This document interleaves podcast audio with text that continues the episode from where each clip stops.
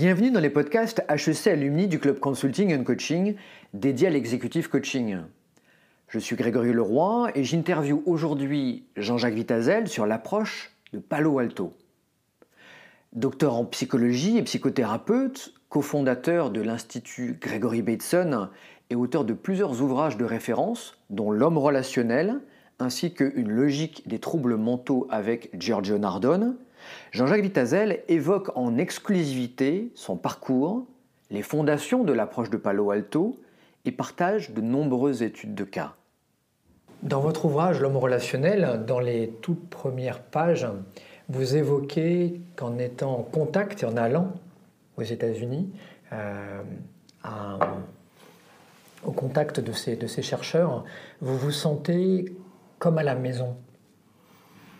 Euh, donc j'ai quelque part un, premier, euh, un premier faisceau d'indices euh, à pourquoi l'Institut Gregory Bateson, mais y avait-il d'autres raisons Pourquoi vraiment nommer cet institut et réaliser une partie de, votre œuvre en, contact avec, avec M. Bateson ben Oui, c'est vrai qu'il y avait d'autres choses en fait qui m'ont relié intellectuellement et effectivement d'ailleurs à, Bateson et à toute, le, toute l'équipe qu'il avait formée là-bas. Pourquoi? Bah, Parce que très jeune, j'ai été attiré, moi, par les philosophies orientales. Euh, c'est un des bouquins que j'avais quand j'avais 15-16 ans, un des livres de chevet que j'avais, c'était Le bouddhisme zen d'Alan Watts.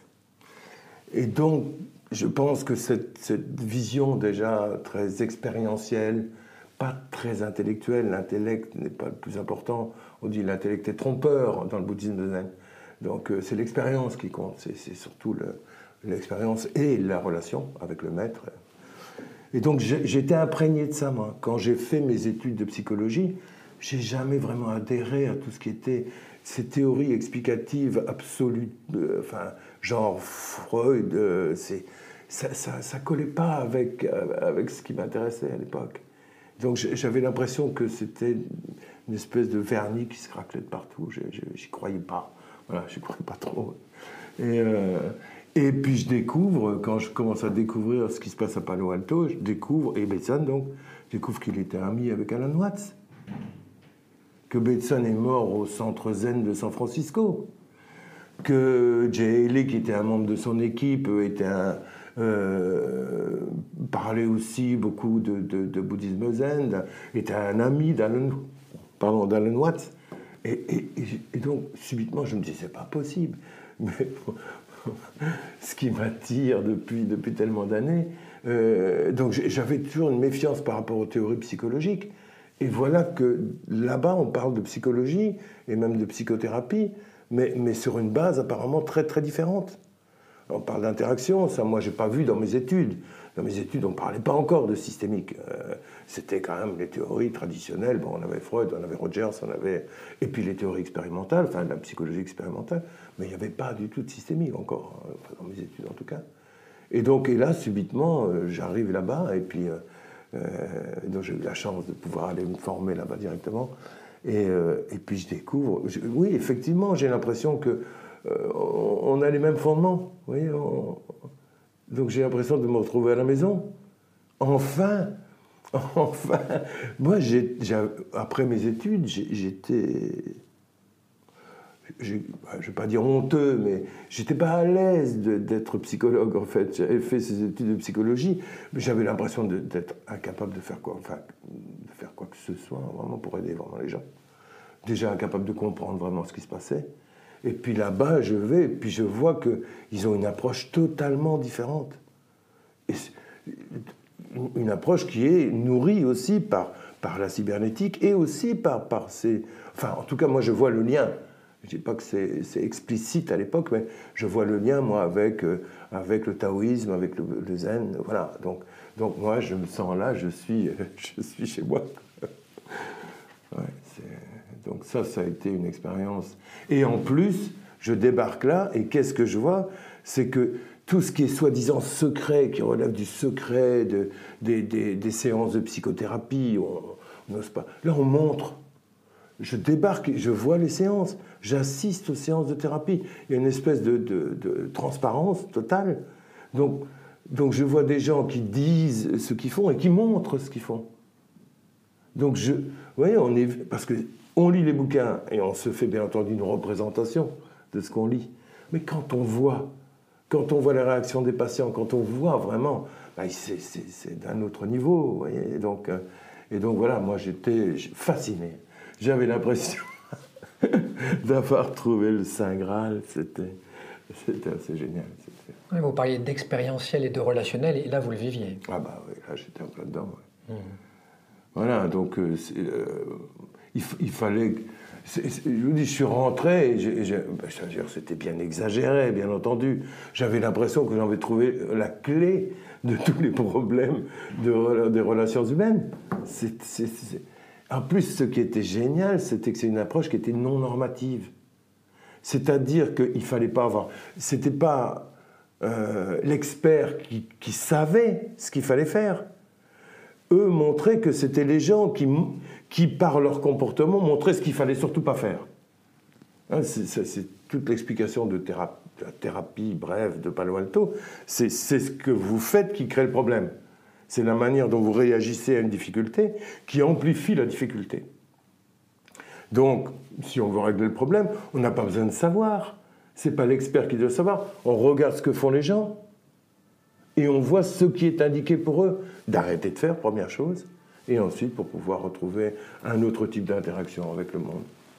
Justement, si on, reprend pour donner envie aux personnes qui nous écoutent de lire euh, votre ouvrage L'homme relationnel, oh. euh, il y a plusieurs passages qui m'ont marqué euh, dans les premières pages, et, vous dites quelque chose qui me touche, qui est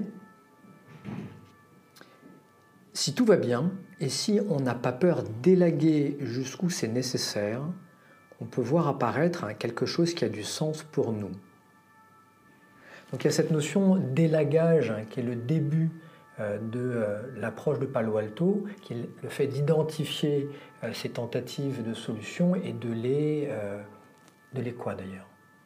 Bah, de comprendre quel est le mouvement, ce qui amène. Maintenant, je veux dire, ça a évolué aussi un peu. Hein, donc, je vais probablement mélanger avec euh, la façon dont j'en parle aujourd'hui. Euh, je ne l'ai pas découvert de cette façon-là, je pense.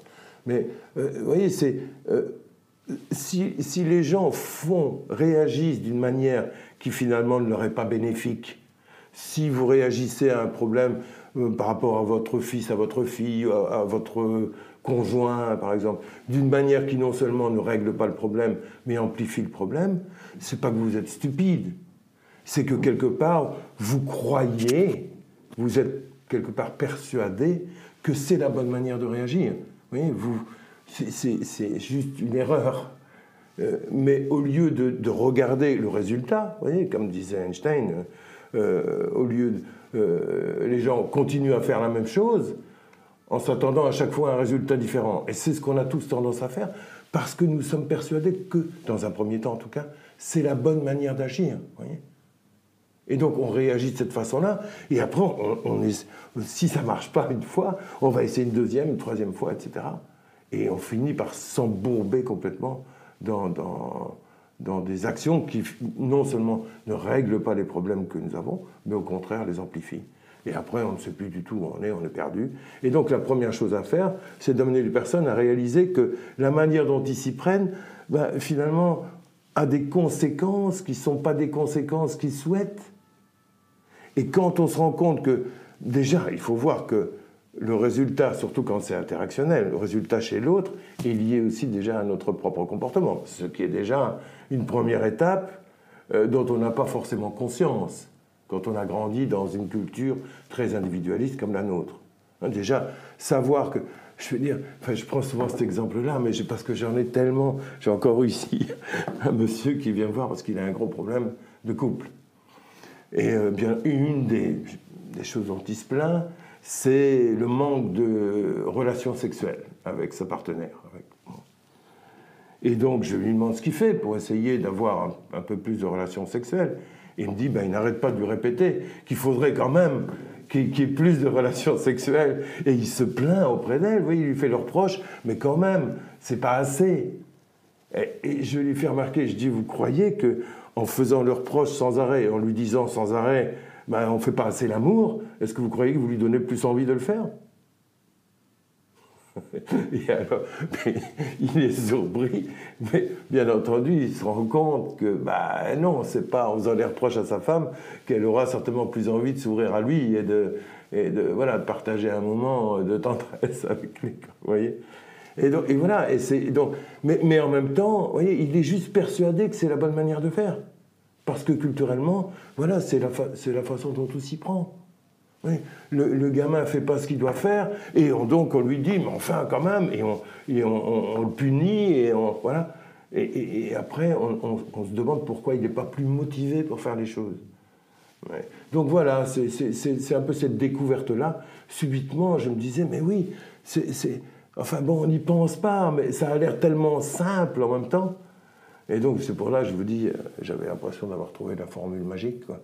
D'un autre côté, beaucoup disent que prendre conscience de, euh, de, ce qui se passe ne permet pas forcément euh, d'aller plus loin.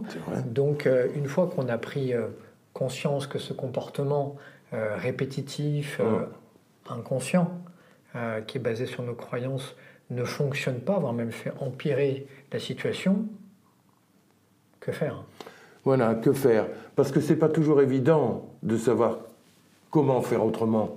Hein, on peut avoir l'envie de faire autrement, mais comment on fait autrement? Parce que bien souvent, ce qui nous empêche aussi de faire autrement, ce sont les émotions, notamment la peur. Euh, c'est bien beau de, se dire, voilà, il faudrait qu'on soit capable d'agir de, telle ou telle manière, mais maintenant, on n'a pas pris cette habitude, donc on ne sait pas ce que ça va provoquer. Et il y a souvent des freins émotionnels, en fait. D'où, à certains moments, il faut donner des indications plus précises. Il faut amener la personne à faire le premier pas. Euh, un premier pas qui sera donc différent de ce qu'il fait habituellement. Mais, et pour ça, et parfois il faut, il faut, il faut indiquer, euh, voilà, vous on, est tellement habitué, on retourne dans la même ornière sans arrêt, qu'à certains moments, il faut venir mettre un coin. Il faut, il faut faire en sorte, si vous voulez, d'empêcher la personne de reprendre le même, le, le même chemin. Et donc on lui donne ce qu'on appelle, nous, des, tâches thérapeutiques, c'est-à-dire on va lui donner une explication, on va lui demander d'agir voilà, d'une autre façon. Euh, et d'essayer. Et, parfois même on dit, euh, euh, voilà, on vous expliquera après. justement pour éviter qu'il y ait trop vite une espèce de, de comment dirais-je, d'intellectualisation de la tâche. Voyez, parce que l'émotion, c'est pas, pas dans la tête que ça se passe. Vous voyez, c'est corporel. y y a... Et donc il, faut, voilà, il faut. Donc des fois on donne des tâches, on leur dit écoutez, voilà, je vais vous demander de faire quelque chose. J'aimerais que vous essayiez. C'est pas dangereux, c'est pas coûteux, ça peut pas vous faire de mal, mais peut-être vous trouvez ça un peu bizarre, mais on aimerait bien que vous essayiez, essayez, et ensuite on vous expliquera de quoi il s'agit. Et souvent alors là, voilà, comme il n'y a pas de, de d'impossibilité pour la personne, la personne essaye, et la découvre à ce moment-là qu'en agissant autrement, la réaction de l'autre est différente, et du coup ça entraîne un autre type de relation, un autre type d'interaction, puis un autre type de relation, et du coup ça conforte la personne dans l'idée que ça vaut la peine de poursuivre dans, cette voie différente. C'est ce que vous appelez une expérience émotionnelle correctrice? Voilà, c'est ça. C'est ce qui est souhaité par cette tâche, c'est-à-dire c'est ce qui est espéré par la tâche. on, dit, voilà, donc pour essayer de, contourner la résistance, la résistance étant simplement l'habitude, l'habitude et donc la croyance que voilà ce qu'on doit faire. Donc pour contourner ça, on va dire, ok, on va vous proposer de faire une petite expérience très différente, on vous expliquera après. Et donc si la personne, en faisant autrement, découvre qu'il y a un changement, alors elle ressent le changement. Il y a, vraiment une expérience qui n'est pas juste, encore une fois, intellectuelle, mais émotionnelle aussi, et qui vient donc corriger ce schéma habituel de, réaction. Dans le cadre d'un coaching auprès euh, d'un manager, euh, d'un dirigeant, euh, est-ce que vous avez matière à nous faire justement expérimenter, comme si on était derrière la vitre sans teint, un coaching de Jean-Jacques Vitazel avec un de ses clients avec mon collègue George Narden, on discute un peu des, situations de coaching qu'on voit, parce que, bon, moi je suis d'abord psychothérapeute, c'est vrai, mais j'ai quand même pas mal d'habitude de, travailler avec des personnes qui sont en difficulté professionnelle, etc., qui viennent me voir pour ça. Et euh, lui, lui estime dans ses recherches, hein, les recherches qu'il a faites dans son centre, qu'à peu près 85% des coachings comportent une composante émotionnelle importante. C'est-à-dire, et donc, donc ça veut dire que le, blocage de la personne, du coaché, donc euh, ce, qui, ce qui lui pose problème, sa difficulté, par exemple, je sais pas, la prise de parole en public. Hmm. certaines personnes n'osent pas décrocher le téléphone pour appeler un, client. Euh, certaines personnes n'arrivent pas à déléguer parce qu'elles ont peur de perdre le contrôle. Euh, certaines personnes n'arrivent pas à se remettre d'un, je sais pas, d'un licenciement, par exemple. Il peut y avoir des tas d'exemples comme ça. Et voyez, là-dedans, l'émotion est extrêmement importante. Si vous essayez d'amener la personne juste à, réfléchir, je dirais, intellectuellement à sa situation, lui donner des tâches pour l'encourager, tout simplement, vous voyez, euh, et si vous ne tenez pas compte de, cette composante émotionnelle importante, eh bien, vous allez en général amener la personne à enfin, ou faire en sorte que la personne n'arrive jamais au changement. Et donc là, c'est même dangereux parce que si vous lui dites, mais voyez monsieur, quand même vous pourriez agir de telle et telle manière, on a bien vu ensemble en définissant l'objectif que voilà ce qu'il faudrait faire. Donc ce que je vous propose, c'est que vous essayez pour la prochaine fois. La personne essaye, elle est bloquée émotionnellement, elle n'arrive pas à faire ce qu'on a discuté avec le coach. Dans sa situation, concrète, personnelle, elle n'arrive pas à, appliquer ce, que, sur quoi on s'était mis d'accord avec le coach. Oui, mais alors la personne revient avec le sentiment d'avoir raté quelque chose de plus.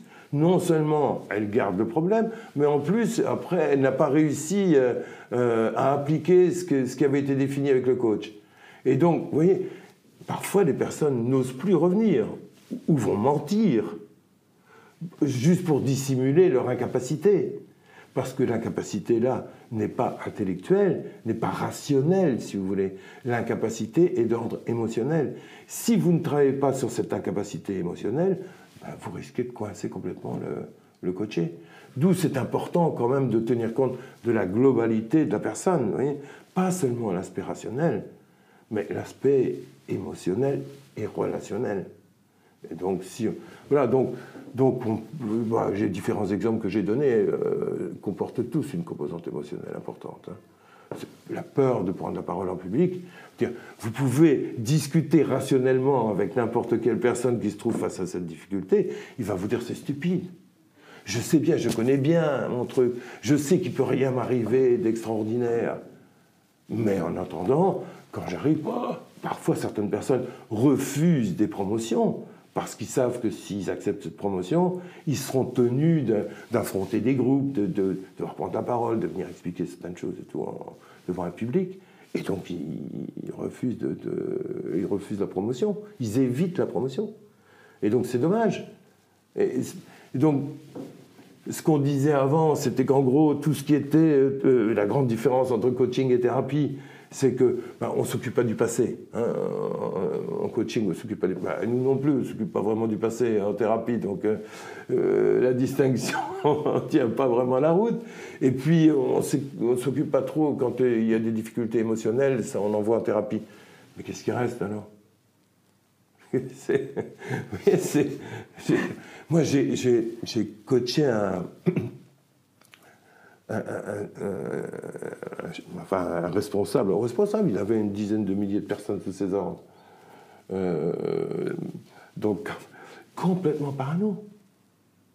Persuadé que son chef lui en voulait à mort. Il prenait des. enfin, il y avait des réactions dans, les réunions où son chef était présent, complètement euh, absurdes. Vous étiez présent dans certaines de ces Non, non, j'étais pas présent. Ça a été son responsable qui m'avait contacté. Mais en investiguant euh, ce qui se passait, en fait, mais lui était persuadé qu'on lui en voulait, qu'on voulait sa peau, en fait. Là, si vous êtes uniquement rationnel, vous faites du mauvais travail. Hein. Si vous ne saisissez pas cette composante, parce que c'est de la peur, de la colère en même temps, voyez, mais ça repose sur une croyance. Euh, complètement bloqué, je dirais, voilà, euh, qui n'offre pas d'autres possibilités, une croyance complètement fermée, croyance, voilà, euh, on peut dire, enfin, c'est la plupart des, des, fonctionnent comme ça, en fait.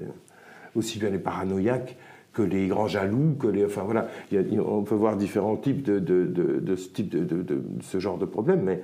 Et, lui, complètement parano. Qu'avez-vous fait eh ben, alors, bah, on utilise des techniques aussi qu'on utilise en thérapie, c'est-à-dire, on va. Bon, pour les gens qui ont des croyances comme ça, plus on essaye de les rassurer, plus on augmente leur méfiance. Si vous essayez de dire, mais vous savez, les gens vous en veulent pas, donc donner des explications rationnelles, encore une fois, plus vous faites ça, vous passez dans, l'autre camp, c'est-à-dire d'aide, d'aidant, d'une personne aidante, coach, euh, vous devenez l'ennemi. Et donc, la seule manière de faire en sorte qu'une personne comme ça puisse se rassurer, c'est de l'amener à se rassurer elle-même. Et donc là, on va utiliser une tâche qu'on utilise en thérapie aussi, c'est-à-dire ce qu'on appelle, nous, le journal du parano. Hein. Euh, voilà, ça, c'est le, jargon technique, mais on va amener la personne à chercher le plus d'indices possible de ce qu'elle redoute le plus, c'est-à-dire de ce qu'elle craint, qu'on parle d'elle, qu'on on lui en veut, qu'on va lui dire il faut vraiment que vous soyez beaucoup plus attentif encore que vous ne l'êtes. Cherchez tous les signes les plus minimes de, de, de, de, ce que vous redoutez. Donc, bon, ce type en veut, ok. On va lui dire, vous allez prendre un, papier, à chaque fois que vous serez en sa présence, vous allez regarder, observer et noter tous les signes qui montrent que ce type vous en veut. Parce que les paranoïaques, vous voyez, ils ont tendance du coup à ne pas... Ils ont tellement peur de découvrir ce qu'ils redoutent qu'ils ne regardent pas. Ils interprètent tout. Tout est inventé, tout est dans leur tête. Et donc, quand on les oblige vraiment à chercher tous les indices, à ce moment-là, ils sont obligés de revenir à leur sens et à sortir de leur schéma interprétatif pour devenir de simples observateurs. Et c'est en observant qu'ils découvrent, à leur grande surprise, que tiens, cette fois-là, bizarrement, la personne ne les a pas agressés, n'a rien fait euh, d'hostile à leur égard. Enfin, voilà. Et donc, donc voilà ce que j'ai fait avec cette personne. Je suis curieux aussi de. Vous parliez aussi de cas de personnes qui ont du mal à vivre le deuil euh, d'une rupture professionnelle. Est-ce que vous avez un exemple en tête euh, que vous pourriez partager? Ah oui, oui, oui, tout à fait, tout à fait. Justement, tiens, c'est intéressant parce que c'est une, une situation de, coaching avec un, un monsieur qui vient me voir et qui est lui-même formateur de coach donc qui a été formé par, voilà, il y a une grande école de coaching en France, euh, voilà, il a été euh, formé par cette école-là, et il est devenu lui-même représentant de cette école. Donc. Euh, et puis voilà, il prend rendez-vous avec moi parce qu'il a entendu parler de moi. J'ai de temps en temps donné des conférences dans, pour des coachs, et donc il, m'avait entendu, je crois, une conférence. Donc il vient me voir. C'est intéressant parce qu'il vient me voir avec son petit cahier il a tout préparé l'objectif du coaching. Il sait bien qu'il faut un objectif coaching. Et donc, je viens vous voir parce que je voudrais que vous m'aidiez à changer de. Comment il appelle ça Donc, euh, comment on appelle ça Un changement de carrière, quoi. Ce, monsieur, il a 55, 60 balais, quand même. Donc, je me pose la question. Donc, je dis OK. Euh, voilà, oui, je voudrais bien changer de carrière. Bref, euh, je pose quand même l'action, qu'est-ce qui l'a amené à faire ça? Et je me rends compte, en fait, petit à petit, dans, dans l'échange avec cette personne, figurez-vous que une dizaine d'années auparavant, donc il est lui-même prof, professeur de coaching, on va dire, donc il, il enseigne le coaching, et un de ses élèves est particulièrement brillant. Vous savez, quand on fait des formations, quand on forme des gens, Bon, il y a plein de gens, il y en a rare. De temps en temps, il y a vraiment certains éléments qui. Ah, on se dit, bah, tiens, ça, c'est vraiment quelqu'un qui a bien compris l'histoire et tout. Bref, il découvre quelqu'un qui était vraiment euh, très brillant. Il va trouver, à la fin de sa formation, il va trouver ce, monsieur, ce jeune homme donc, et il lui, il lui propose de travailler avec lui. Et euh, et le jeune homme est tout content, bien entendu, il va, il va subitement devenir l'associé de, ce type qui est déjà connu. Et ils bossent comme ça ensemble tous les deux pendant une dizaine d'années. Et tout se passe à merveille, le, truc est florissant, euh, leur, équipe fonctionne bien, etc. Puis au bout de dix ans, ce jeune homme, donc, 10 ans de plus, vient le trouver et dit Bon, ben voilà, merci, écoute, c'était, c'était vraiment super, on a fait du bon travail ensemble. Ben maintenant, je vais te quitter et je vais lancer mon propre truc. Et encore une fois, il n'a rien à redire par rapport à ça. Je veux dire, il n'y avait pas d'engagement particulier. le, jeune homme avait tout à fait le droit de le faire. Il le sait. Donc, il je veux dire, il ne peut pas lui en vouloir de ça. Mais subitement, il a une trouille. Et la trouille, en gros, c'est comment je vais arriver à m'en sortir sans lui. Chose qu'on rencontre très fréquemment dans les couples aussi qui se séparent. Hein. Euh, les liens avec la thérapie sont tellement. Mais bon. Et donc lui, il est là et il, et, et, il obsède avec ça. Il dort plus, il devient extrêmement anxieux, vous voyez. Il a l'impression qu'il perd toute confiance en lui. Il, est persuadé qu'il n'arrivera plus à, avoir autant de clients. Vous voyez, et donc, il est tellement mal qu'il en arrive à se dire il faut que je change de, de, de, de boulot. Et donc ça demande au départ, et l'objectif qu'il me propose au départ, en fait, bah, après la première séance, parce que donc je lui donne, il fait quand même réfléchir à, cette histoire que je viens de vous raconter. Et donc il découvre ça, et donc je lui dis, mais peut-être ce sera intéressant de voir. Manifestement, ça a été traumatisant pour vous, cette séparation. Et il reconnaît qu'il y a eu effectivement un traumatisme là et que c'est ce traumatisme qui l'amène à vouloir éviter complètement de poursuivre dans cette même voie. Et je dis, ben, peut ce serait peut-être intéressant de faire un petit travail sur ce traumatisme qui l'obsède encore. Et je, je, travaille avec lui comme avec les, les stress post, enfin, en, en, thérapie, le stress post-traumatique, avec les mêmes tâches c'est-à-dire de repenser, de repenser à ce qui s'est passé, de, d'écrire la manière dont la séparation s'est faite, ce qu'il a ressenti à ce moment-là. Et, euh, donc je lui fais écrire ça et réécrire ça. Et il revient la fois suivante et, il est beaucoup mieux. Et, en fait, le, le problème tel qu'il me l'avait exposé au départ n'existe plus. Il a retrouvé plus confiance en lui et donc il est prêt à poursuivre tout seul. En quoi le fait d'écrire et de réécrire va changer quelque chose dans la perception euh, que la personne a euh, intellectuellement, émotionnellement et relationnellement?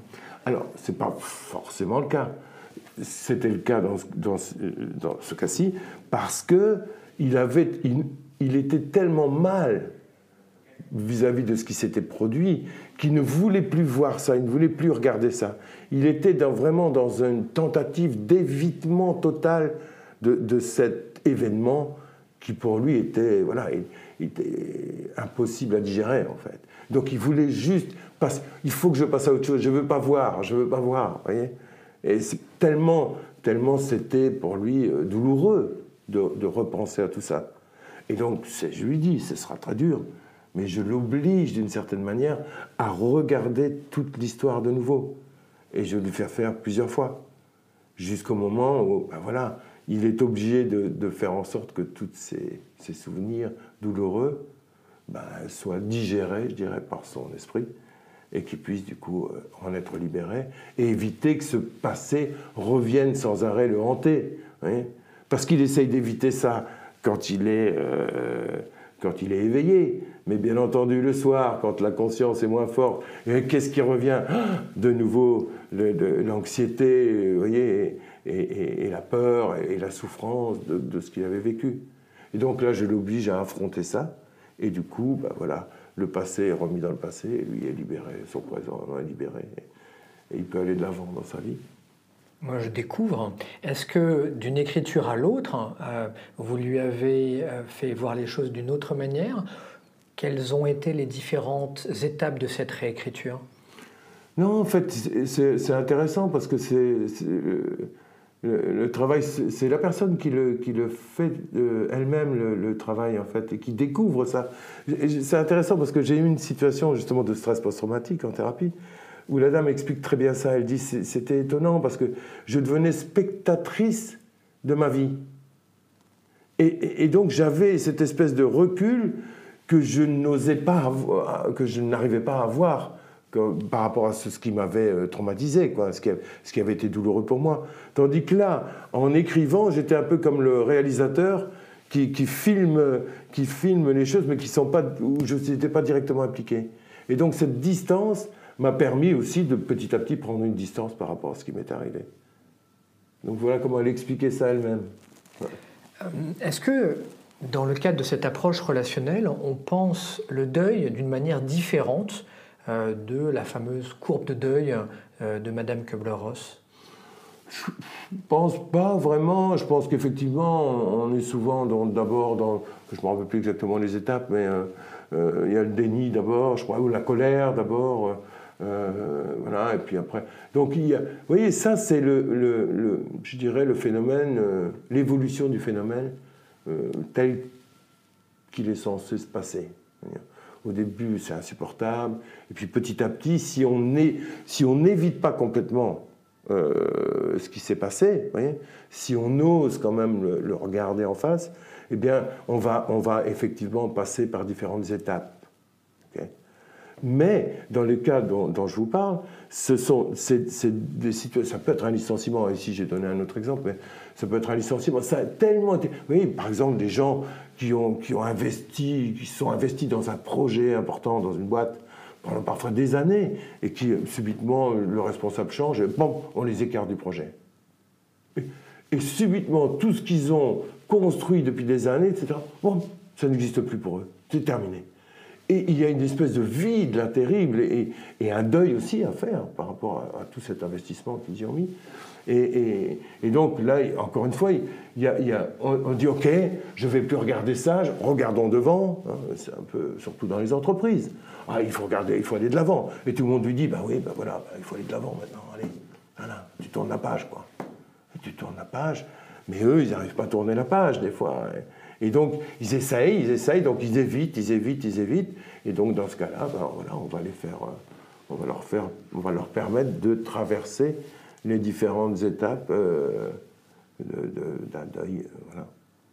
Justement, dans, dans, votre dernier ouvrage, celui avec Giorgio Nardone, euh, vous identifiez trois catégories de tentatives de solutions oui. Euh, trois grandes catégories. Hein. Trois grandes catégories. Et puis, juste avant, euh, vous revenez un petit peu sur le DSM euh, et la vision, effectivement, non normative de votre approche.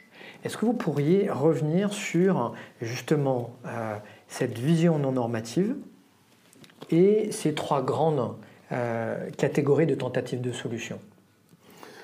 D'accord. Donc Palo Alto, c'était donc vraiment intéressant. Ce qu'il disait, c'était en gros, voilà, c'est ce que les personnes font pour essayer de, dépasser leurs problèmes, qui maintient et renforce le problème. Hein. Le problème, c'est la solution, disait Paul Vaslavic, hein, de manière paradoxale. Donc il n'y a, a, pas de problème. Euh, en gros, il n'y a pas de problème. Il y a juste des façons d'aborder certains phénomènes qui créent le problème. Donc c'est la manière dont on s'y prend. Voilà, je veux dire, vous parlez du deuil. Voilà, c'est terrible. On perd quelqu'un de cher, par exemple, ou un boulot auquel on tient beaucoup. Enfin, mais sinon, si c'est une personne chère, c'est douloureux. On est bien d'accord. Mais c'est un phénomène naturel. Dire, vous êtes, voilà, ça arrive. On perd ses parents habituellement, euh, voilà, et, c'est très douloureux. Et on doit affronter ça. Et puis, euh, on affronte ça. Et puis, euh, voilà. Si vous... Et on souffre, et on pleure, et ça prend un certain temps, et on passe par les différentes étapes euh, voilà, d'un deuil normal, et puis petit à petit, on fait d'autres expériences, on vit d'autres choses, et puis, la vie continue. Ce que Palo Alto disait, c'était, disait, ok, c'est la manière dont, on, dont, on, aborde le problème qui renforce et maintient le problème. Ok, donc c'est pour ça qu'il est... D'accord. Et eux disaient en fait, Dick Fish par exemple, qui était le, psychiatre de Palo Alto, là, lui disait euh, que les, tentatives de solution telles qu'il les concevait, lui, à l'époque, c'était des tentatives de solution volontaires. C'est-à-dire, qu'est-ce que vous faites? What do you do in your best efforts to solve the problem? En anglais. Donc, quels sont vos efforts principaux pour. Qu'est-ce que, qu'est-ce que vous faites Qu'est-ce que vous vous efforcez de faire pour résoudre le problème? Donc, il focaliser sur les tentatives de solutions volontaires. Ce que Giorgio Nardone a, amené de différents, je trouve. Et moi, ce qui m'a fasciné, parce parce qu'on avait certaines difficultés avec certains types de problèmes, notamment les problèmes où il y avait une composante émotionnelle importante, notamment la peur. Et donc, on s'est rendu compte que les gens, parfois, ben, ce n'est pas volontairement qu'ils font, qu'ils utilisent euh, leur tentative de solution, mais parfois ils n'arrivent pas à faire autrement, tout simplement. donc, donc, ce que Giorgio Nardone a amené, je trouve, c'est de dire attention, attention, il n'y a pas que des tentatives de solution volontaires, il y a aussi des tentatives de solution involontaires qui sont juste liées à, voilà, au, fait que la personne est bloquée émotionnellement et n'arrive pas à faire autrement. Donc, parfois, elle sait même qu'il ne faudrait pas faire ça, mais elle n'arrive pas à faire autrement. Donc, donc il, fallait, il fallait quand même revoir un peu l'approche. enfin, moi, j'avais certaines difficultés, notamment avec les, troubles obsessionnels compulsifs, par exemple, les TOC, hein, qui, je trouve, était quelque chose que... Vous voyez, par exemple, j'avais une, patiente qui venait, à chaque fois qu'on discutait comme ça ensemble, subitement elle m'arrêtait, elle disait... Euh, elle reprenait un, des mots qui avait été dit, elle disait Donnez-moi un synonyme, donnez-moi un synonyme. il fallait qu'elle ait des synonymes aux différents mots que, qui pouvaient émailler la conversation comme ça. Et elle se focalisait là-dessus, et tant qu'elle n'avait pas le synonyme, on ne pouvait plus rien faire d'autre. Et on se disait, mais qu'est-ce qu'elle essaye de faire? Quelles sont ses tentatives de solution? Elle n'essayait rien de faire, parce que c'était plus fort qu'elle, vous voyez c'était juste une. je ne peux pas faire autrement que poser ces questions. Parce que sinon, l'anxiété est trop importante, trop importante. Elle téléphonait la nuit à ses amis pour, pour avoir des synonymes. Elle, elle, réveillait son mari. C'était absolument terrible. Et moi, je disais, mais qu'est-ce qu'est-ce que vous essayez de faire pour résoudre le problème? Elle disait, rien du tout. Je ne je sais pas. Et puis ensuite, c'était, ben, donnez-moi Euh, et, donc j'étais complètement perdu là-dedans. Et, donc, en, échangeant avec Giorgio Nardone, en fait, on s'est aperçu, qu'il y avait donc des solutions, des tentatives de solutions effectivement volontaires, mais d'autres aussi qui étaient plus à ce moment-là de l'ordre de l'évitement. voyez il y, y, avait donc tout ce qui est volontaire, c'est souvent c'est une tentative de contrôle des événements. J'essaye de contrôler le comportement de mon fils, de mon mari, de, ma femme, de, de, mon collègue, de mon voilà. J'essaye de faire en sorte qu'il fasse telle chose, c'est de voir euh, euh, l'amour, euh, voilà. Voilà. Donc là, on est dans du contrôle, mais il y a une bonne partie qui est liée aussi au fait que la personne, face à une certaine situation, a tellement une réaction émotionnelle de peur importante qu'elle évite d'affronter. Et donc, on avait découvert, donc c'était un deuxième, un deuxième volet. On avait déjà une tentative de solution de contrôle, une tentative de solution plutôt liée à un évitement. Donc, ça me fait tellement peur que j'évite d'apporter la réponse. Mais bien entendu, comme j'évite d'apporter la réponse, je ne régule pas le phénomène. Et comme je ne régule pas, ça va revenir encore plus fort. si, euh, comme, comme l'exemple qu'on prenait tout à l'heure avec le, euh, avec le stress post-traumatique. Hein. Comme je n'ai pas le courage de regarder, ou j'ai trop peur de regarder ce qui s'est passé, alors ça, ça, vient me hanter pendant la nuit, ça vient... donc, donc cet évitement ne règle pas le problème, et donc ce problème revient sous une forme euh, encore plus importante après. J'ai un collègue avec qui je ne m'entends pas, il fait des choses d'une manière qui ne me plaît pas, mais je n'ose pas le lui dire, et donc je dois corriger tout ce qu'il fait après. Et donc, en plus de mon boulot, j'ai l'autre boulot à faire. Donc, vous voyez, j'évite de lui dire, parce que j'ai peur de lui dire, mais du coup, ça, crée un problème de plus en plus important pour moi. J'évite de déléguer, parce que j'ai peur de déléguer, et donc je me tape tout le travail et je fais un burn-out, par exemple. Donc, on peut faire des burn-out en essayant de contrôler tout, mais on peut aussi faire des euh, burn-out en, évitant euh, toute une série de régulations qui seraient nécessaires. Donc on avait déjà deux catégories là, et lui, il est venu avec une nouvelle, euh, une, autre idée, je trouve, qui était assez importante, c'est qu'il y a un troisième type de tentative de solution, un peu bizarre, un peu bizarre. Et en fait, bon, c'est sans doute pas le, le, que j'ai appelé donc validation de croyance. Hein. donc on avait des grandes tentatives de solution d'évitement les grandes tentatives de solution de contrôle, très connues, et un autre type de tentative de solution qui est lié à des croyances, un peu. Et, donc ça, c'est tout ce dont j'ai un petit peu parlé tout à l'heure, c'est-à-dire tout ce qui est parano, tout ce qui est jalousie important, c'est-à-dire subitement, vous êtes face à une situation, ça va pas, et vous vous faites une représentation de ce qui ne va pas. Donc vous avez, euh, un peu comme, euh, comme un chercheur, étudie un phénomène et va faire une hypothèse sur une explication du phénomène. Et puis ensuite, il va tester les hypothèses, l'hypothèse, en cherchant soit confirmation, soit affirmation. Tandis que ces personnes-là, donc on fait tous ça, c'est quelque chose qu'on fait tous, mais dans certains cas, certains coachés ou certains patients, en fait, ne remettent pas en question l'hypothèse. Au lieu de chercher ce qui confirme et ce qui affirme, ils ne cherchent plus que, ils ne cherchent que ce qui confirme l'hypothèse. On pourrait dire que ce sont des mauvais chercheurs, si vous voulez.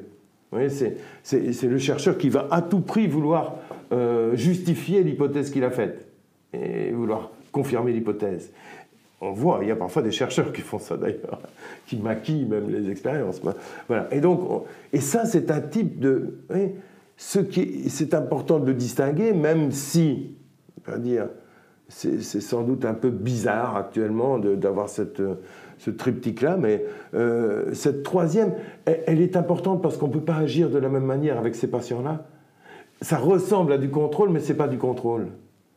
Et, on ne peut pas faire les recadrages comme on fait habituellement pour les gens qui contrôlent les phénomènes ou qui évitent les phénomènes.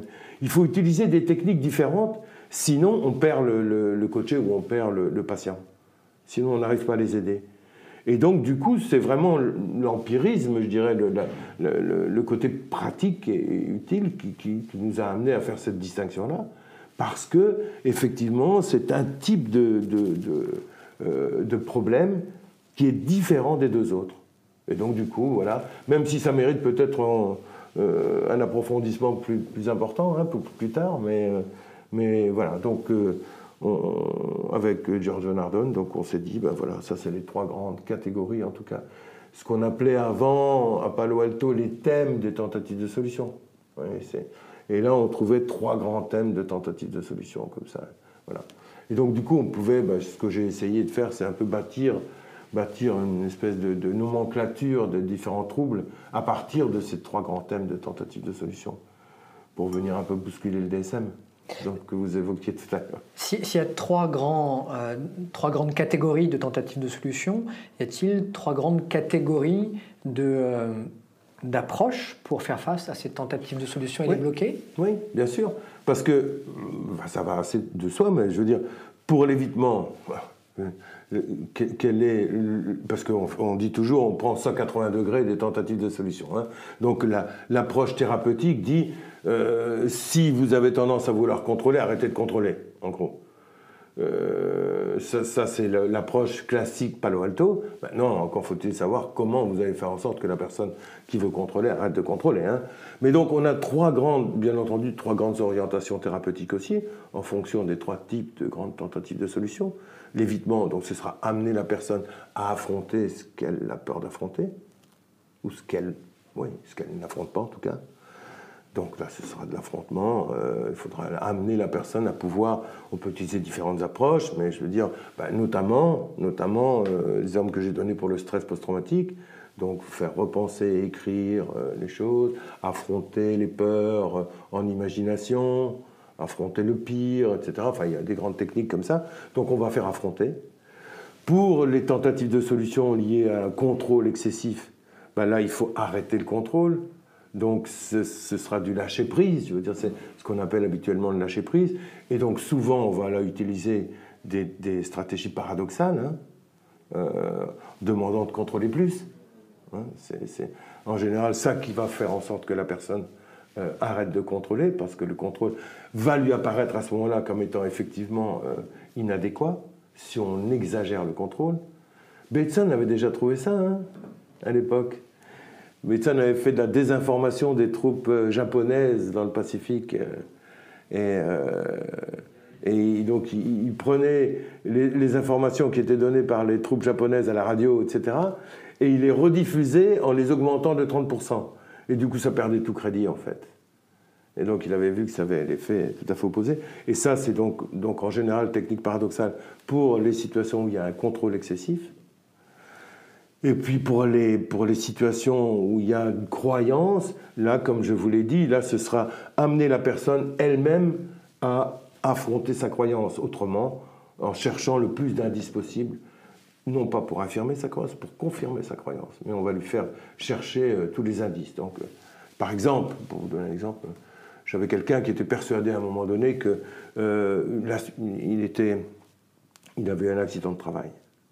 Et donc, il était, bon, et ça durait depuis des années, il avait été vraiment grand, la capacité de travail, etc. Il était dans les assurances, qui bien entendu, de payer le moins possible et tout. Et à un moment donné, il a développé cette espèce de paranoïa qui était que les, gens, les gens de l'assurance essayaient de le coincer et donc le surveillaient. Et qu'il y avait des voitures, les gens venaient avec des voitures, le filmaient, regardaient ce qu'il faisait.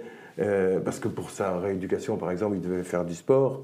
Donc il est à la salle de sport, mais du coup il pensait que les gens disaient, euh, l'assurance allait dire, ah oui, mais donc euh, il y va pour son confort personnel, faire du sport, etc.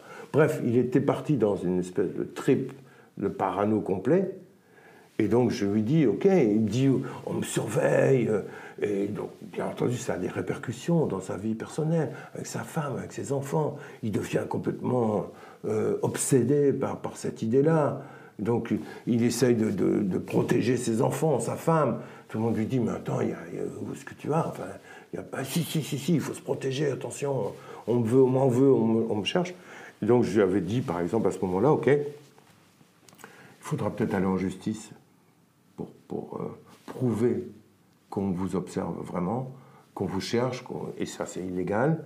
Donc je vais vous demander tous les jours de prendre un petit calepin, de faire le tour du pâté de maison et de noter scrupuleusement tous les signes qui montrent qu'il y a des gens qui sont en train de vous observer. Donc si vous voyez quelqu'un, notez la plaque, notez la personne, etc.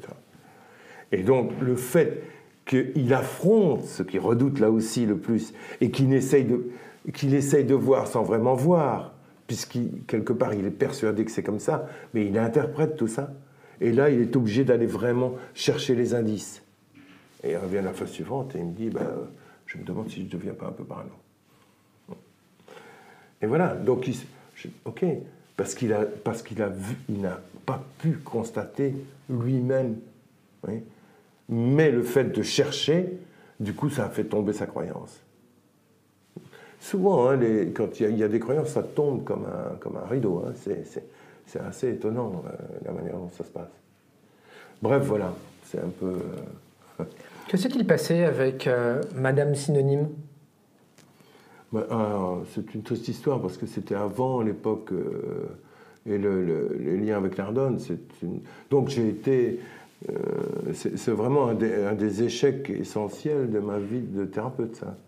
C'est-à-dire, donc, au bout d'un certain temps, cette femme était mariée, deux enfants en bas âge.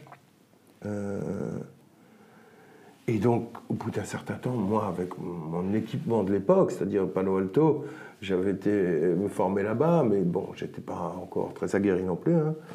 Euh, et, au bout de quelques séances, je me suis rendu compte que j'arrivais pas à l'aider, cette femme. Donc je lui ai dit, je lui ai dit, écoutez, je suis désolé, mais bon, voilà, parce, que voilà, en revenant, je, ne voyais pas ce qu'il fallait faire avec, j'arrivais pas à, lui permettre de changer de façon de voir les choses. Du coup, ben voilà, ça s'est arrêté, mais comme c'était un de mes amis qui me l'avait envoyé, j'ai continué à avoir de ses nouvelles. Donc elle a été euh, voir un psychiatre qui l'a fait hospitaliser, bourré de, de médicaments, hein, beaucoup d'antidépresseurs, puis après des, antipsychotiques. Euh, le mari, euh, à un moment donné, était tellement dépassé par la situation qu'il a, a demandé la séparation et la garde des enfants, parce qu'il avait très peur pour, pour les enfants, parce qu'elle était complètement obsédée par son histoire de synonyme, et donc, euh, donc elle a été hospitalisée, elle a perdu la garde de ses enfants, et euh, deux ans plus tard, elle s'est suicidée. Voilà ce qui est arrivé avec cette pauvre dame. Donc c'est quelque chose qui m'a marqué, vous voyez. Parce que des fois, on, me fait remarquer, on me dit, euh, que j'ai été un traître à la cause de Palo Alto, en fait. parce, parce, que justement, enfin, vous savez, il y a des chorales d'école comme dans, partout. Et euh, certaines personnes considéraient que Giorgio Nardone avait de nouveau ramené de la pathologie. Euh, parce qu'il parle de parano, il parle comme je fais ici un peu, phobie, de toc, de machin, enfin voilà. Alors que Palo Alto, on évitait les étiquettes.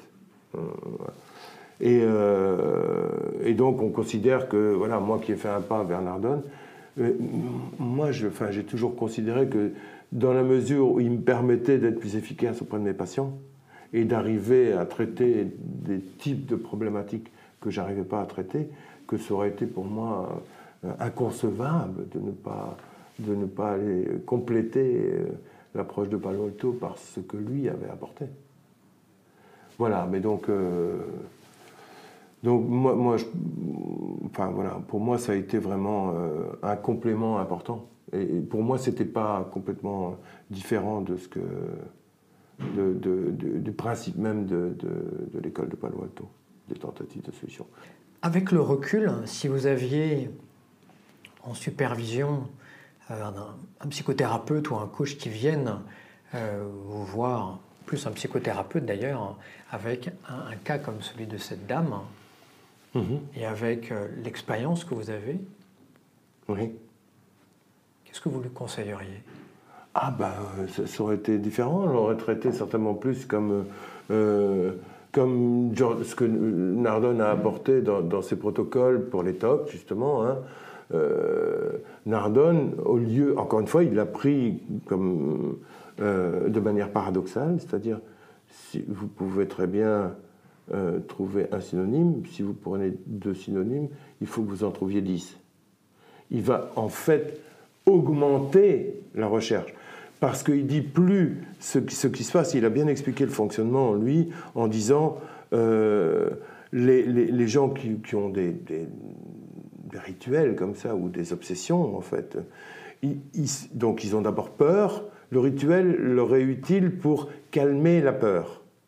Mais après, le rituel s'use, un peu comme les médicaments s'usent. C'est-à-dire que si vous faites, vous fermez, par exemple, vous avez peur que la porte reste ouverte, donc vous allez vérifier la fermeture de la porte. vous faites, vous avez peur, vous avez peur que, je sais pas, quelqu'un vienne vous cambrioler, etc. Donc il y a une peur.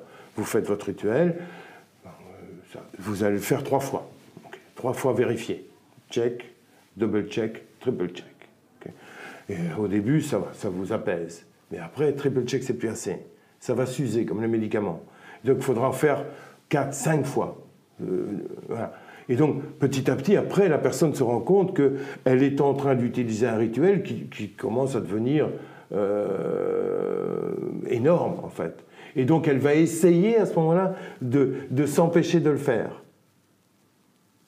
Et donc, elle essaye d'éviter de, faire toute une série de fois. Plus on essaye d'éviter, plus la peur est importante, plus on, perd le contrôle. Plus on essaye de contrôler, plus on perd le contrôle. Et donc, que fait Nardone? Il dit, au lieu d'amener les personnes à essayer d'arrêter, on va leur faire faire plus. Comme, comme l'exemple que je donnais avec Bateson dans, dans, le Pacifique, en fait. On, va amplifier. Donc, on va aller avec le courant. On va, et donc, vous, faites, vous, faites, vous vérifiez cinq fois, pas de problème. La prochaine fois, vous allez vérifier une fois. Si vous vérifiez, et, vous pouvez très bien arrêter après une fois.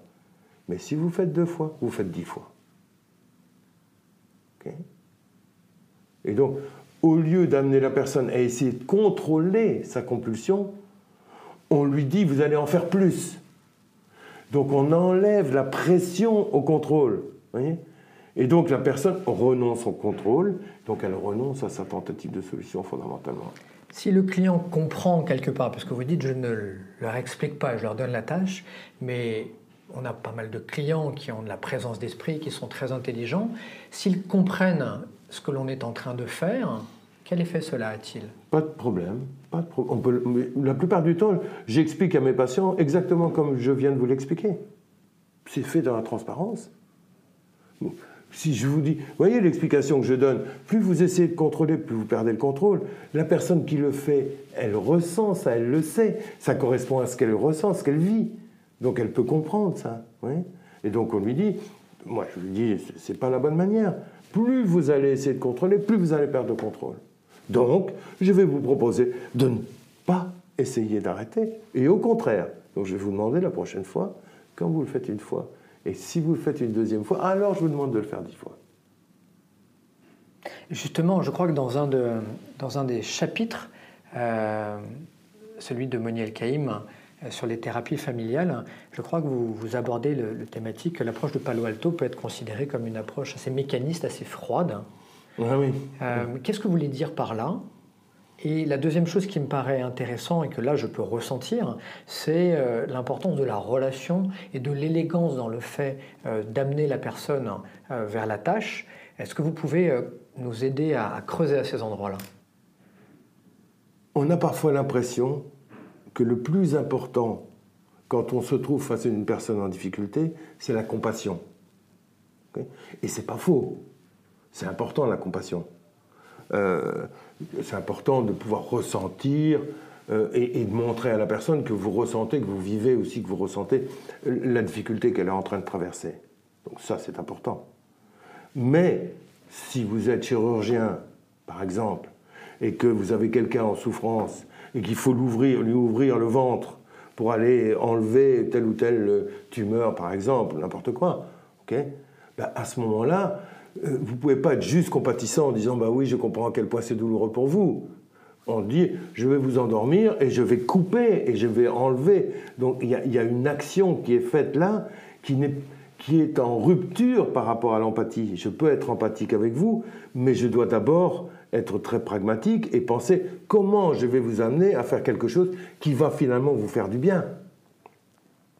Donc moi, j'utilise le terme d'empathie stratégique euh, pour, compléter un peu, parce qu'on est empathique jusqu'au moment où, vous voyez, quand la personne nous parle et, et explique toutes ces tentatives de solution, si je suis empathique, je suis en train de confirmer qu'elle a raison. Je dis, ah bah oui, vous faites ça à ce moment-là, ah bah oui, je peux comprendre, comme vous avez mal, vous faites ça. Mais si, je ne fais que refléter à ce moment-là ce qu'elle est en train de faire et je ne lui permets pas d'en sortir. Donc à un moment donné, je dois quand même dire, ok, ah, j'ai bien compris que vous vouliez obtenir ça, mais est-ce que la manière dont vous vous y prenez vous permet réellement d'atteindre votre objectif? Je suis plus empathique. Je suis à un moment donné, c'est la, vous voyez, ce qui va se passer à ce moment-là, c'est que c'est la personne qui doit me suivre. Je l'ai suivi jusque-là parce que c'est elle qui m'a expliqué à quel point elle vivait les choses douloureusement, etc. Dans quelles circonstances elle vivait et tout. Donc là, je l'ai suivi. C'est l'experte de son problème. C'est elle qui vit son problème. Mais elle n'est pas experte des solutions. Sinon, elle ne serait pas en face de moi. Et donc, à un moment donné, quand elle a compris à quel point je ressentais sa douleur, je dois lui dire, et maintenant, je vais vous demander à vous de me suivre et de faire tel dans les tâches. Donc, euh, voilà. Et donc, vous voyez, il y a une rupture d'empathie là. Et parfois, les gens trouvent ça, euh, voilà, euh, brutal. maintenant, je pense que ça, comme vous parliez d'élégance, je trouve ça un, beau terme que j'aime beaucoup.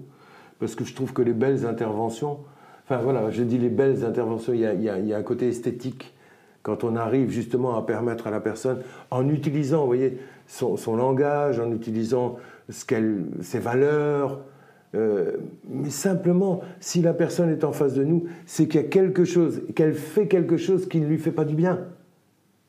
Et donc, si je, suis, je veux vraiment être bienveillant vis-à-vis d'elle, il faut que je lui permette d'arrêter de faire ce qui ne lui fait pas du bien. Et parfois, pour ça, il doit y avoir cette rupture d'empathie dont je parle et faire en sorte qu'elles me suivent. Et donc ça peut, pour certains, à certains moments, pour certaines personnes, être pris comme, euh, voilà, il n'est pas, pas assez, je sais pas, il ne suit pas suffisamment, il n'est pas dans une acceptation inconditionnelle. Et c'est vrai qu'on n'est pas dans une acceptation inconditionnelle. Dans l'homme relationnel, dans l'introduction, l'alternative relationnelle, euh, vous évoquez l'importance de l'épistémologie, cette mm. métascience qui met en évidence les présupposés, les prémices, les fondements de notre pensée mm. et le rôle dans la façon dont nous élaborons nos théories et dont nous construisons notre vision de l'homme et du monde. Et, et vous faites remarquer, non seulement les prémices culturelles n'ont pas été changées, mais on a même perdu de vue l'idée fondamentale selon laquelle notre représentation du monde repose sur des prémices que la réalité est donc une construction. Mhm. Vous citez d'ailleurs Gregory Bateson mhm. euh, en, évoquant, je crois, la maison de verre. Mhm, c'est possible. Euh, quels sont les, euh, les, les fondements de, de notre pensée dans la relation d'aide? Coaching, en psychothérapie, qui nous permettent de, de voir le problème différemment et donc d'aborder des, des solutions différentes selon vous ben, donc, euh, nous pensons fondamentalement que chacun, par ses expériences, par ses, ses apprentissages, etc., se construit une représentation du monde. D'accord? Il, a voilà, il, a le sentiment qu'un bon couple, voilà comment ça doit fonctionner, une bonne éducation des enfants, ça doit passer par ça, ça et ça. Chacun a un peu ses conceptions, et, voilà, c'est présupposé par rapport à la manière dont on, doit vivre si on veut être plus ou moins heureux dans ce, dans ce monde. Et ça, pour nous, ce sont des constructions. Donc, euh, mais, mais ça, je veux dire, euh, on n'est pas le premier. Heisenberg, dans les années 30, avait déjà dit quand même que euh, personne ne pouvait arriver à comprendre la réalité telle qu'elle est, puisque déjà, quand on l'observe, on la, modifie. Donc, euh, on ne peut jamais avoir qu'une représentation et un modèle de réalité. Donc, l'idée ici, c'est chacun a son modèle de réalité. Et donc, et ça, je trouve que c'est essentiel, enfin, dans, dans mon approche, en tout cas, c'est essentiel, c'est que si je veux vous aider, par exemple, si vous avez une difficulté, soit je vais partir de ma propre représentation du monde et vous dire, moi, que ce que je vois, voilà, c'est ça. Et donc, je vous propose d'aller dans cette direction-là, ce que font beaucoup de coachs, parce qu'ils sont experts, entre guillemets. Hein. Et moi, je dis, moi, je pense que ça, c'est pas la meilleure manière. La meilleure manière, c'est de d'abord comprendre et accepter la manière dont vous voyez les choses. Parce que c'est vous qui êtes en jeu, c'est votre réalité. Et nous tenons à notre réalité comme à la prunelle de nos yeux, parce que nous nous identifions à cette représentation du monde. Ça, c'est nous, nous nous identifions à ça. Et donc, si je viens vous dire, ben, voilà où il faut aller, alors, et si c'est pas vraiment, ça correspond pas à votre vision des choses, à vous, eh bien, vous allez objecter vous allez résister par rapport à ce que je vous dis de faire. Parce que vous allez dire, oh mais non, enfin, moi je vois pas les choses comme ça, c'est pas comme ça. Et donc, je vais vous indiquer, et c'est moi qui vais porter tout, tout, le travail, et vous, vous allez vous laisser tirer parce que vous n'adhérez pas vraiment à cette approche. Si j'arrive à, comprendre comment vous voyez le monde, ok? Et que du coup, à partir de là, donc comme si je me mettais à votre place, et que je vois et que j'arrive à faire en sorte que vous définissiez ce qui vous pose problème dans votre réalité à vous. On va arriver à la conclusion, ok, vous voyez les choses comme ça, et donc c'est pour ça que vous agissez de telle et telle manière. Et vous allez me dire oui, parce que c'est logique par rapport à tout ce que je crois, par rapport à, ce que, à mes expériences, à mes valeurs, c'est logique de croire ça. Et moi je vais vous dire, d'accord, mais ça vous amène quand même à une impasse, on est bien d'accord. Sinon, vous ne seriez pas en face de moi. Vous avez un problème, si j'ai bien compris. Euh, oui, ok. Et votre idée, c'est bien de faire en sorte que, de, pouvoir dépasser ce problème. Ok. Et donc, déjà à ce moment-là, vous, vous, je mets en relation le fait que vous pouvez continuer à voir les choses comme vous les voyez, mais alors vous arriverez toujours au même problème. Donc ça, déstabilise déjà un peu votre représentation du monde, votre construction du monde. Parce que là, il faut effectivement, vous êtes, vous êtes forcé, je dirais d'une certaine manière, juste logique, de dire, bah, de reconnaître qu'effectivement cette manière vous amène à une impasse. Et ça, c'est le premier pas pour dire, ok, je vais vous proposer quelque chose qui va vous amener à pouvoir atteindre votre objectif. Mais en respectant les choses essentielles de votre vision du monde. Il n'y a, pas, a pas besoin de changer tout. vous, avez réussi à vivre jusqu'à aujourd'hui. Donc parfois, on a des coachés qui ont, je sais pas, 50, 55 ans, j'en ai parlé, 60, 70 des patients des fois aussi, moi. Enfin, voilà. Euh, ils n'ont pas tout faux. Ils ont juste, à un certain moment, une approche d'un certain type pour un certain type de problème qui les amène à, à vivre une impasse. Donc c'est juste ça qu'il faut modifier, vous voyez? Mais si je pars de, la personne elle-même, si je pars de vous, si je pars de l'autre, et si mon premier effort c'est de vouloir comprendre et accepter la logique de l'autre, à ce moment-là, il adhère complètement, voyez, à, la démarche. Et donc, on n'est plus dans cette position de, résistance par rapport au changement. Vous parliez de, ces coachs qui ont une posture d'expert. Mmh. Euh, quel conseil vous pourriez donner un coach euh, qui débute, un coach plus euh, aguerri, pour qu'il puisse aller chercher l'autre là où il est. Qu'est-ce qu'il faut à l'intérieur de nous, en tant que coach, pour euh, pouvoir aller et rentrer dans le monde de l'autre? Alors c'est ce que j'essaye de faire avec mes étudiants, les étudiants notamment que je verrai demain. j'essaye de leur montrer que les personnes les coachés donc, auxquels ils auront affaire, euh, c'est des êtres humains euh, dont la vie est complexe, comme la leur, comme ceux des étudiants donc. Euh, et donc, qu'est-ce que je fais habituellement? Je donne des tas d'exemples qui ont à voir avec la manière dont on traite son conjoint, dont on traite ses enfants, ses parents, ses amis, pour qu'ils se rendent compte que les, et donc ils s'identifient à ces exemples. Et, donc subitement ils ont cette conscience que les coachés c'est pas juste des, des, personnes qui ont un petit problème au boulot, c'est des gens qui vivent des choses qui sont complexes, ou parfois les problèmes euh, professionnels sont liés aussi ou ont des répercussions sur leur vie privée, sur leur vie de couple, sur leur vie avec les enfants vous avez un problème au boulot, et puis vous êtes obnubilé par le problème que vous avez avec votre collègue ou avec votre supérieur, et vous rentrez à la maison, et là, comme vous êtes obnubilé, vous n'êtes pas présent à votre femme ou à votre mari. Et, donc, et les gosses vous énervent parce que vous êtes pris par autre chose et vous finissez par avoir des problèmes avec euh, votre femme ou votre mari et les enfants aussi. Et à la votre vie est un enfer. Et quand vous allez trouver votre coach, vous voyez, c'est très difficile pour, pour de, juste limiter à l'aspect professionnel. acceptons que la vie d'une personne est complexe. Et, ayons cette humilité aussi. Euh, ne nous prenons pas pour les experts. Euh, on a tous des difficultés, vous voyez. Donc ce que je dis la plupart du temps, c'est attention, descendez de votre piédestal. Attention de ne pas vous prendre pour les experts. Vous ne savez pas comment il faut vivre. Si vous saviez comment il faut vivre vraiment, vous vivriez mieux. Si les psys ou les coachs savaient mieux que les autres comment il faut vivre, ben, ça saurait aussi. Donc, prudent, doucement. Essayez juste d'abord de comprendre comment, ce que vit la personne.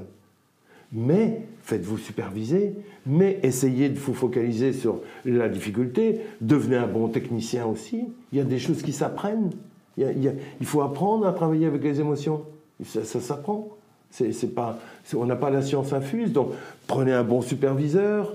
Euh, voyez, et, donc, et attention de ne pas vouloir être le chevalier blanc qui va venir euh, euh, dire, montrer la voie et dire voilà comment il faut faire. J'ai l'impression, en, faisant un lien avec, avec la première partie de votre ouvrage, euh, où vous citez cette psychothérapeute qui disait avoir choisi ce métier puisque ça la mettait dans une position euh, supérieure, euh, qu'il y a quelque chose dans notre métier qui est je j'accompagne l'autre et en même temps je me soigne. Oui. donc, si je devais... La question derrière la question, pour moi, est à quel endroit de notre être devons-nous développer une stabilité suffisamment, euh, une assise suffisamment forte pour être en capacité de rejoindre l'autre là où il est? Oui, c'est sûr qu'il faut, il faut développer progressivement une espèce de sécurité personnelle, on va dire, quelque chose comme ça. Je pense que ça, je pense que c'est pas non plus. Enfin, il y a des gens qui sont plus sûrs d'eux que d'autres. Il y a des gens qui sont plus à l'aise que d'autres.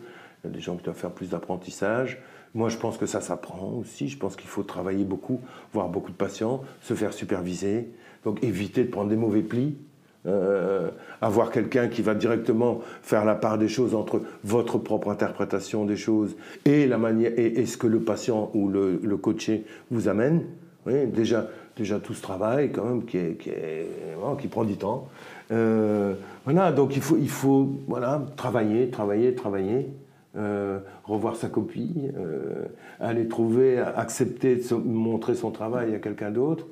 Moi, j'ai eu la chance de directement entrer dans un contexte où j'ai été filmé dès le début.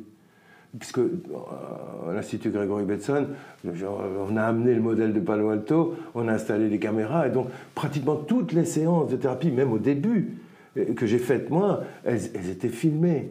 Donc je me revoyais, et des fois, quand je revoyais mes propres séances, je me disais, mais comment, comment est-ce possible? Comment ai-je pu faire autant d'erreurs? Mais je trouve ça, c'est sain. Il y, a ce côté, je trouve que ça, ça a été, pour moi, ça a été extrêmement euh, bénéfique, été de, de, montrer mon travail, de ne pas avoir peur de montrer mes, mes, échecs et mes, et mes, succès, de pouvoir tirer des leçons de tout ça et de progresser progressivement. Voilà, on n'a pas mais alors cette idée de, ne pas vouloir trop guider. Il y, a une, question où il faut, faire attention à, ne pas déresponsabiliser les personnes. Si vous partez de sa réalité et si vous faites évoluer sa réalité dans le sens de ce qu'elle souhaite, c'est une chose. Mais si vous venez contrer sa réalité et en imposer une autre, alors à ce moment-là, vous pouvez avoir des réactions de, de résistance qui vont aller à l'encontre du processus complètement. Que, dites-vous que dites-vous euh, à vos élèves dans euh, ce DU de coaching euh, lorsqu'ils font du coaching professionnel et que la cliente ou le client amène, ou en tout cas qu'il y a un lien avec un problème personnel ou privé? Ben, je, leur dis, enfin, je leur dis de jamais faire de jamais au-delà de ce qu'ils se sentent capables de faire. Je leur dis, je pense que vous ne pouvez pas, à mon sens, à chaque fois qu'il y a un problème un peu émotionnel qui est, qui enfin une composante émotionnelle au problème, dire euh, j'envoie chez un thérapeute. Hein. Euh, donc je pense qu'il faut quand même développer des techniques, des moyens d'action, de coaching, tout simplement de coaching, qui permettent aussi d'aborder ces, composantes émotionnelles. Maintenant, je leur dis, si le problème vous paraît, vous voyez, moi j'ai vu, euh, vu des gens, bah, je vous ai donné l'exemple tout à l'heure, complètement parano au boulot. Hein. Donc, bien sûr, travailler avec quelqu'un, si vous avez affaire à un, type qui est quand même à un niveau euh, exécutif important, avec beaucoup de responsabilités, qui a une prestance, etc., et qui vient et qui est complètement parano, est-ce que vous êtes capable de gérer ça? Si vous vous sentez capable de gérer ça, gérez-le. Mais si vous avez le sentiment que c'est au-delà de, de vos capacités, alors reconnaissez-le aussi assez vite et essayez d'aiguiller vers quelqu'un d'autre. Non, c'est très compliqué. Parce que aiguiller vers quelqu'un d'autre, vous voyez, si vous dites à un moment donné à quelqu'un qui vient pour un coaching, écoutez, ça c'est un problème qui, est d'un autre ordre et, qui, renvoie plutôt à, une psychothérapie, c'est pas neutre ce que vous dites là. Si vous dites, vous avez un problème plus sérieux que vous l'imaginez, monsieur ou madame. Et, et, donc ce message qui est envoyé peut avoir des conséquences aussi. Hein, mais donc, essayez habilement, en tout cas, de, ne, pas, euh, de ne pas heurter les, personnes qui viennent vous voir. Mais si c'est au-delà de vos forces, bon, alors lâchez. On n'est pas obligé de réussir tout. On n'est pas obligé d'être spécialiste de tout. Moi, je dis ça même aux thérapeutes, aux apprentis thérapeutes. vous n'êtes pas à l'aise avec les problèmes, je sais pas, les troubles alimentaires, l'anorexie, les, n'êtes pas à l'aise, peu importe, parce que ça fait écho avec votre vie, parce que peu importe quoi, envoyez chez un, chez un collègue, un confrère. Euh, voilà. Déclinez, déclinez l'invitation à, travailler avec le genre de personnes avec lesquelles vous, pour lesquelles vous ne vous sentez pas vraiment compétent. Oui. J'entends la notion émotionnelle, j'entends euh, la notion de compétence. Euh, dans le cadre du coaching professionnel, y a-t-il une ligne, moi qui m'apparaît pertinente, à ne pas dépasser? Je pense que c'est je pense que c'est difficile parce que ça, ça, veut dire à un certain moment qu'il est important de connaître ses limites. Voyez? Et, il y a un côté aussi euh, égo, euh, est-ce qu'on est prêt à accepter aussi voyez, euh, voilà, est-ce que. Enfin, c'est pas toujours facile de dire écoutez, ça, je me je me sens pas à l'aise pour traiter ça. Il faut déjà avoir une certaine sécurité personnelle pour le faire. Sécurité personnelle, ça ne veut pas dire réussir tout hein, ou affronter tout. Ça veut dire connaître ses, forces et ses faiblesses et pouvoir, et pouvoir les accepter. Je pense que connaître ses faiblesses, reconnaître ses faiblesses, c'est un sacré avantage. Et c'est aussi quelque chose qui s'apprend avec l'expérience. Euh, et, donc, des fois, on a envie, on a un challenge. On est, surtout quand on est dans, dans, les entreprises. Hein c'est peut-être plus sensible à l'idée de relever un défi. C'est pour ça que je vous dis, la première chose que je dis, c'est attention, attention, la demande doit toujours être chez le coaché, jamais chez vous. C'est la personne qui doit vouloir le changement, pas vous. Ça, ça c'est la règle, aussi bien en thérapie qu'en coaching, pour, pour, moi en tout cas, hein, la manière dont je travaille. La demande doit toujours... Vous voyez, et quand vous sentez quelqu'un qui résiste, c'est très fréquent que du coup on ait envie de l'encourager à changer. C'est tellement humain, c'est tellement relationnel. Vous êtes en train de faire un boulot, puis subitement la personne hmm, tiédit, là, sa motivation à changer diminue. Euh, on avait l'impression que c'était bien parti, puis voilà que... Et on essaie de l'encourager, oui. Allez, allez, vous pouvez le faire. Et c'est là où vous commencez à prendre des commandes de, Vous commencez à travailler avec votre... à partir de votre représentation et puis de la sienne. Et que faire à ce moment? Freiner, freiner. C'est trop tôt pour vous. Ça, c'est l'approche paradoxale. Vous avez envie. C'était tellement évident quand on est filmé. Vous voyez, moi j'avais des collègues qui regardaient les séances. Et on le voit, on le voit parce qu'on est assis sur des chaises. Et donc quand le patient ou la patiente résiste vous voyez le thérapeute qui commence à se relever sur sa chaise et de plus en plus se pencher vers le patient, vous voyez, pour essayer de la le ou la mobiliser. Et à ce moment-là, coup de téléphone, puisqu'il y avait les collègues qui regardaient, les observateurs, et qui, donc, qui appellent et qui disaient Calme, calme, elle est, elle est ou il est en train de résister, tu travailles trop. Et, euh, et à ce moment-là, ben, on se remet sur le dossier de la chaise et on se dit J'ai peut-être été trop vite. Voilà. Et quand je l'ai tellement fait, j'ai tellement pratiqué, vous voyez que petit à petit, alors on commence à sentir. C'est à, partir du moment où on résiste, au lieu d'encourager ce qui est la tentative de solution habituelle face à quelqu'un qui résiste, au contraire, on prend la position inverse, c'est-à-dire qu'on freine au lieu d'inciter, on dit doucement, doucement. Qui me paraît être particulièrement élégant. On en parlait tout à l'heure. Hein. Eh oui.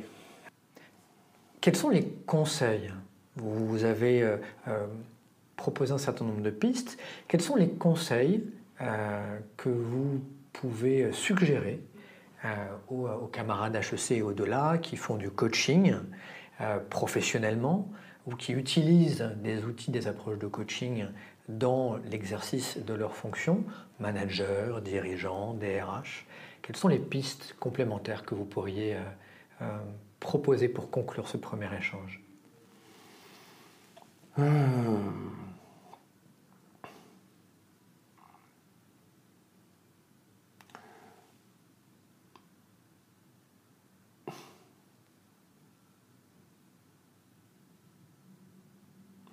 Je crois qu'il il y, a une question essentielle que j'avais, que j'avais, euh, enfin que, que j'ai découverte à Palo Alto au tout début, qui était qui est le client. On, disait comme ça à l'époque, euh, avec un langage un peu, euh, commercial, mais on, demandait qui, est le client de l'intervention.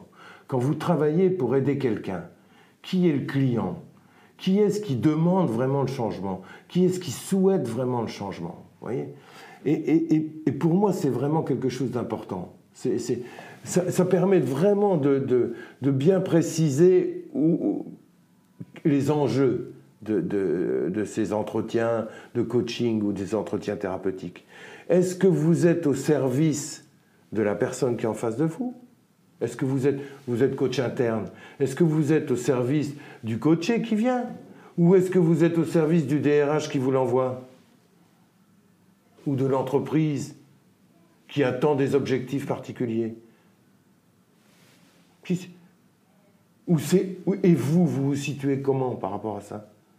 Vous voyez ça, a été la première réflexion parce qu'au début, le premier, euh, domaine d'application euh, que j'ai fait de l'approche de Palo Alto, c'était dans le cadre des, enfants placés, hein, enfants placés parce qu'il y avait une décision judiciaire, enfants maltraités ou enfants, voilà, des escalades, voilà, peu importe, difficultés en tout cas, relation par-enfant, des enfants qui avaient été placés. Et il y avait, une autorité de placement. Il y avait une autorité qui disait euh, voilà, il faut, euh, il absolument changer ça. Euh, euh, et ça a été la première question. Au service de qui sommes-nous? Au service de, ces personnes qui viennent et qui ont des difficultés avec leur enfant? Ou au service de la société, par l'intermédiaire de, ce statut de juge qui dit, qui dit, non, vous monsieur ou vous madame, je ne vous reconnais pas le droit de traiter votre fils ou votre fille de la manière dont vous la traitez. Et donc je vous envoie faire un... c'était pas un coaching, mais c'était une, thérapie ou un suivi euh, familial, comme on l'appelait à l'époque. Mais là, on est au service de qui? On est au service du jeune, on est au service des parents du jeune, on est au service de l'autorité. On est au service de qui? Vous voyez Et ça, je dirais, ça c'est probablement la chose essentielle pour démarrer. Posez-vous cette question. Vous êtes au service de qui? Ou êtes-vous à votre propre service? Est-ce que vous voulez, vous, être le champion du coaching? Euh, ce qui peut être le cas aussi. Hein. Des fois, on s'était rendu compte à l'époque que les éducateurs, par exemple, Hein, puisqu'on travaillait dans ce milieu social et donc c'était des éducateurs qui s'occupaient des jeunes, bah, avaient plus envie que les choses changent que, les jeunes eux-mêmes ou les familles. Donc je dirais, c'est sans doute une question essentielle avant de commencer n'importe quel travail, c'est de se dire, voilà, je suis là pour aider qui Vraiment.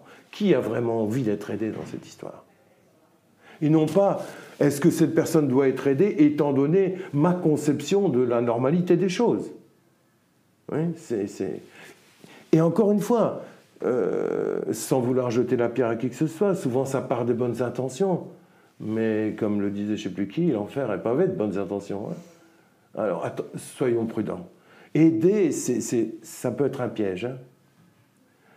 Il y avait d'ailleurs certains de mes collègues qui avaient intitulé leur bouquin Au secours, on veut m'aider. Quel serait euh, pour vous, Jean-Jacques, le mot de la fin? Le mot de la fin, ben, je trouve, je dirais peut-être que c'est, je trouve que c'est un, métier magnifique, euh, qui a beaucoup de cœur. Donc, et, donc j'inclus le coaching et, la, thérapie. Hein. je, les mets dans la, même grande euh, envie d'aider les gens, en fait, à, leur permettre de, d'aller mieux. Donc je trouve que c'est c'est vraiment un, bel objectif, mais c'est très piégeux. C'est très piégeux. Il faut, il faut, et, il ne faut pas croire qu'on s'en sort uniquement parce qu'on a un bon cœur, parce qu'on a des, envies, euh, voilà, des envies d'aider les autres. Et attention, parce que l'envie d'aider les autres, euh, souvent masque aussi une envie de s'aider soi-même d'abord. Hein. Et, donc, comme vous faisiez remarquer tout à l'heure, il y a souvent un peu de cette tentation, comme on dit, les psys, ben pourquoi ils font des études de psy? Ben Parce qu'ils ont eu eux-mêmes des problèmes et donc ils espèrent trouver une solution à leurs problèmes. Hein. Euh, et c'est pas faux. c'est pas faux. Euh, et donc les coachs, parfois, ils ont tellement souffert de... moi, je vois beaucoup de personnes qui ont travaillé dans les entreprises, et puis après, hein, vers les 40, 45 ans, ils décident de faire quelque chose de plus humain. Voilà. Je suis à la recherche d'une approche plus humaine. Et donc, ils ont envie de... Ils se disent, aider les gens, voilà, ça c'est plus humain. Mais bon, aider les gens, c'est technique aussi, vous voyez. C'est pas uniquement avec notre bon cœur qu'on y arrive. Et donc ça s'apprend. Je pense que c'est une bonne idée. Je pense que c'est un métier qui a beaucoup de cœur et du sens. Mais je pense qu'il faut être prudent et il faut se dire que c'est pas uniquement parce qu'on veut aider qu'on peut arriver à bien aider. Et ça s'apprend aussi.